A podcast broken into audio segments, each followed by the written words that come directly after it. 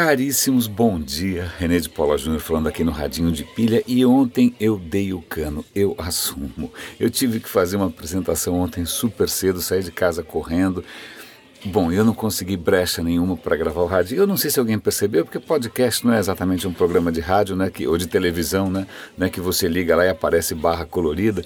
Se bem que acho que a geração mais nova nem sabe o que é barra colorida.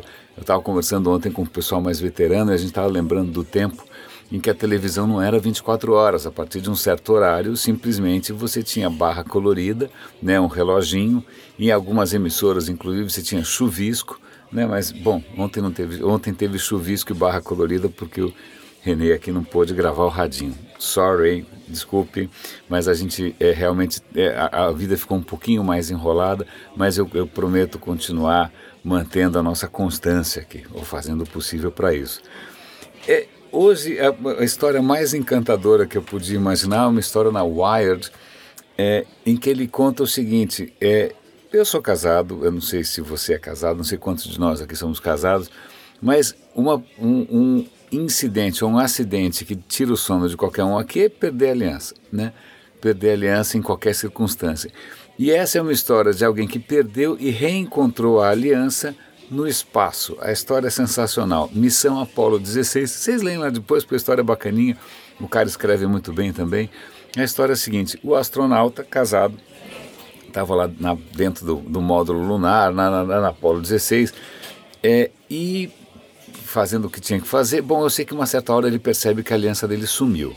Como o cara estava em gravidade zero, imagina, está lá orbitando a Lua, sei lá onde é que o cara está Cadê a aliança? Cadê a aliança? Dias procurando. Aí os caras pousam na Lua e fazem um monte de missão na Lua e nada de aliança, aí volta. Bom, eu sei que numa hora qualquer o cara estava é, na. A, a, o, o módulo entra em órbita de novo, decola os caras estão fazendo uma missão externa, o cara sai fora da, da, da Apolo, aí ele está lá fora, admirando, né? Olha que espetáculo, a lua à minha esquerda, a terra ali à direita. É moral da história, a aliança estava flutuando, ele vê um brilhozinho dourado no, no, no, no vácuo, era a aliança flutuando a alguns metros de distância do astronauta. Ele estende a mão, pega a aliança e o casamento está salvo. É, aí você fala, calma, peraí, como, isso não é possível, né? Como é que pode? O cara a, a, a, abriu a escotilha quando estava na Lua, depois saiu para fazer um daqueles spacewalks. Como é que pode que a aliança não se perdeu? Aconte provavelmente a aliança deve ter saído fora na hora que ele abriu pela última vez a porta. E, e por uma questão de inércia, Galileu, né, Isaac Newton, etc. e tal, a aliança fica tá, no vácuo, sobretudo, sai todo mundo voando à mesma velocidade, então ela praticamente não alterou sua posição em relação à nave. E o cara, imagina que cena, se você tivesse visto isso no cinema, você não acreditaria, né? Sei lá, um Tom Hanks, um Tom Cruise, qualquer desses, vendo lá a, a aliança dele flutuando no espaço e trazendo de volta para casa e para sua esposa. Eu achei essa história absolutamente bárbara, Pena que as outras histórias que me chamaram a atenção não são tão bacanas assim. Uma delas diz respeito a uma feira né, de novidades militares e a bola da vez parecem ser máquinas assassinas autônomas. Né? Então tem a Kalashnikov russa, está desenvolvendo é, armas que são completamente autônomas, tem uma rede neural que consegue distinguir quem é o inimigo, sabe-se Deus como. Tem tanques, não sei de quem, é, ingleses. E, cara, tá todo mundo fazendo armas com algum grau de autonomia. Isso é absolutamente assustador. Então não é que dizer, ah, o Elon Musk, ele não tem uma noção muito clara da... Não, folks, já está acontecendo. Né? Você já tem por aí máquinas autônomas armadas e a questão não é e isso é um, é um ponto interessante. A questão não é que é uma inteligência artificial super poderosa que vai querer é, eliminar os, os, humanos porque nós somos imperfeitos. Não, é simplesmente o risco maior é uma inteligência artificial burra que tome decisões erradas, né, que confunda gato com lebre, né, confunda beribal com gaita. Não sei por exemplo, na fronteira da Coreia, ou entre as Coreias, você já tem sentinelas criados pela Samsung que são armados e que são autônomos e prontos para matar.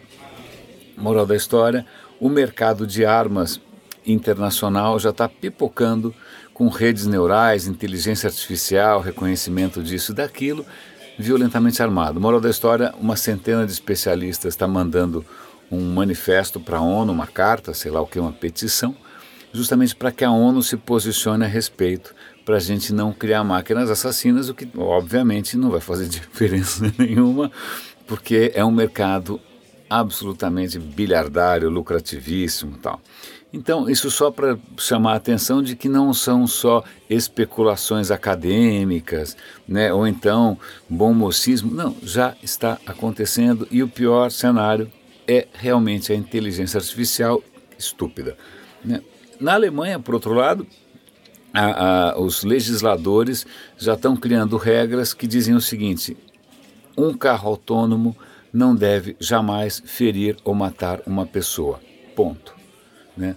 Se, se, ele tiver num dilema, o que, que eu faço, o que, que eu faço, o que, que eu faço, a decisão é sempre não matar, não ferir uma pessoa. Ele pode passar em cima de cachorro, vaca, panda, qualquer negócio, né, passar em cima de propriedade privada, em cima de uma. tanto faz, né, mas a questão é não matar seres humanos. É claro que isso deixa em aberto. Bom, e se ele estiver diante de um dilema em que ele tem que matar, não sei, dois altinhos e dois baixinhos, qual que ele mata? Dois magrinhos e dois gordinhos, um velho e um novo. Esses dilemas clássicos de filosofia e de ética, né? É, isso não fica claro, mas de qualquer maneira eles já estão é, reforçando como legislação a ideia de que como deve estar escrito na programação, deve estar lá como um mandamento supremo que um carro autônomo deve evitar ferir humanos. Ponto.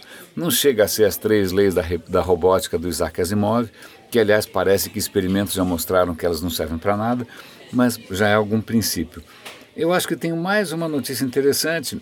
Na verdade, acho que são duas. Uma delas, eu não sei se vocês lembram, um tempo atrás, a Amazon lançou um aparelho, um devicezinho, que ele não só reconhece voz, mas ele tem uma câmera e ele ajuda você a escolher roupa. Eu falei, mas que negócio de louco. Eu pensei isso porque eu sou eu não me preocupo muito com roupa. Se deixar, eu uso exatamente a mesma roupa todo dia e na prática eu uso praticamente o mesmo coturno todo dia. Então a questão de ah, você ter, sei lá, tanta sofisticação para ajudar você a se vestir, eu achei meio bizarro. Mas aqui tem um artigo interessantíssimo que a Amazon está fazendo movimentos muito, muito, muito fortes na direção de criar o quê? Uma inteligência artificial para moda, que não só saiba reconhecer né, se alguma coisa ficou estilosa ou não, mas que consiga inclusive criar. Né? Então, estilistas, lamento informar, é, vocês perderam emprego. Não é vocês perderam emprego. Deem uma olhada no artigo, porque inclusive ele aponta que startups que estão fazendo isso, qual, o que, que a Amazon comprou, o que, que não comprou, o que, que eles estão usando.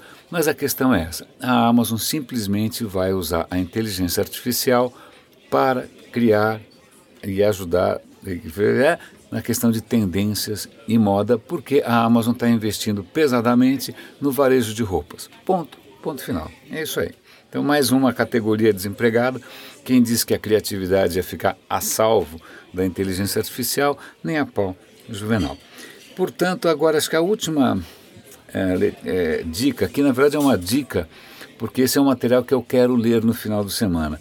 O MIT é, publicou um paper, é um PDF aqui, eu vou dar o link para vocês, tentando mostrar de que maneira a excessiva concentração de poder né, é, distorce o potencial da internet livre.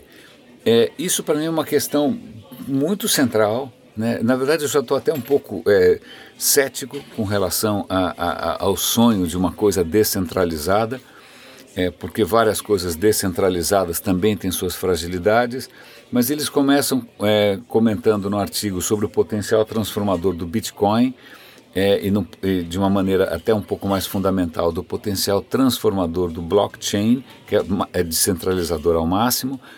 É, então, esse paper é um manifesto ali, é um, é um estudo também sobre a necessidade de manter a, a internet e o digital descentralizado. Né? A centralização que a gente tem visto hoje, centralização na mão do Facebook, centralização na, na mão do Google, da própria Amazon tal, ela tem criado uma distorção brutal que não necessariamente pode ser vista como uma disrupção positiva.